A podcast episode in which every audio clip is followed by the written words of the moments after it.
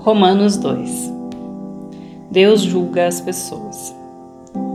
Meu amigo, não importa quem você seja, você não tem desculpa quando julga os outros, pois quando você os julga, mas faz as mesmas coisas que eles fazem, você está condenando a você mesmo. Nós sabemos que Deus é justo quando condena os que fazem essas coisas. Mas você que faz as mesmas coisas que condena nos outros, será que você pensa que escapará do julgamento de Deus? Ou será que você despreza a grande bondade, a tolerância e a paciência de Deus? Você sabe muito bem que Ele é bom e que quer fazer com que você mude de vida, mas o seu coração é duro e teimoso. Por isso, você está aumentando ainda mais o castigo que vai sofrer no dia em que forem revelados a ira e os julgamentos justos de Deus, pois ele recompensará cada um de acordo com o que fez.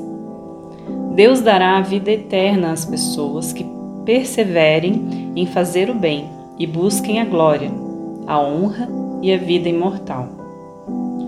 Mas fará cair a sua ira e o seu castigo sobre os egoístas e sobre os que rejeitam o que é justo a fim de seguir o que é mau. Haverá sofrimentos e aflições para todos os que fazem o mal, primeiro para os judeus e também para os não-judeus. Mas Deus dará a glória, honra e paz a todos que fazem o bem, primeiro aos judeus e também aos não-judeus pois ele trata a todos com igualdade. Todos aqueles que pecam sem conhecer a lei de Deus se perderão sem essa lei, mas todos aqueles que pecam conhecendo a lei serão julgados por ela. Porque as pessoas que Deus aceita não são aquelas que somente ouvem a lei, mas aquelas que fazem o que a lei manda. Os não-judeus não têm a lei, mas quando fazem pela sua própria vontade, o que a lei manda, eles são a sua própria lei, embora não tenham a lei. Eles mostram pela sua maneira de agir que têm a lei escrita no coração. A própria consciência deles mostra que isso é verdade, e os seus pensamentos, que às vezes os acusam e às vezes os defendem, também mostram isso. E de acordo com o evangelho que eu anuncio, Assim será naquele dia em que Deus, por meio de Cristo Jesus, julgará os pensamentos secretos de todas as pessoas. Os judeus e a lei. O que dizer de você? Você diz que é judeu, confia na lei e se orgulha do Deus que você adora. Você sabe o que Deus quer que você faça e aprende na lei a escolher o que é certo. Você tem certeza de que é guia dos cegos, luz para os que estão na escuridão, orientador dos que não têm instrução e professor dos jovens.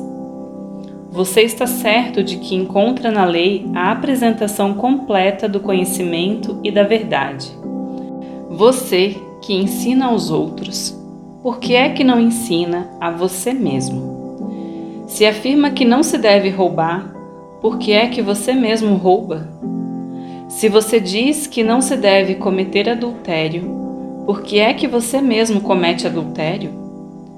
Você odeia os ídolos, mas rouba as coisas dos templos. Você se orgulha de ter a lei de Deus, mas você é uma vergonha para Deus porque desobedece à sua lei. Pois as Escrituras Sagradas dizem: os não-judeus falam mal de Deus por causa de vocês, os judeus. A circuncisão tem valor se você, que é judeu, obedecer à lei. Porém, se não obedecer, é como se não tivesse sido circuncidado. E se um homem que não foi circuncidado obedecer aos mandamentos da lei, Deus o tratará como se ele fosse circuncidado. Assim, vocês, judeus, serão condenados pelos não-judeus, pois vocês desobedecem à lei apesar de terem essa lei escrita e de serem circuncidados, enquanto que os não-judeus obedecem à lei, embora não sejam circuncidados. Portanto, eu pergunto: quem é judeu de fato e circuncidado de verdade? É claro que não é aquele que é judeu somente por fora e circuncidado só no corpo. Pelo contrário, o verdadeiro judeu é aquele que é judeu por dentro, aquele que tem o coração circuncidado. E isso é uma coisa que o Espírito de Deus faz e que a lei escrita não pode fazer.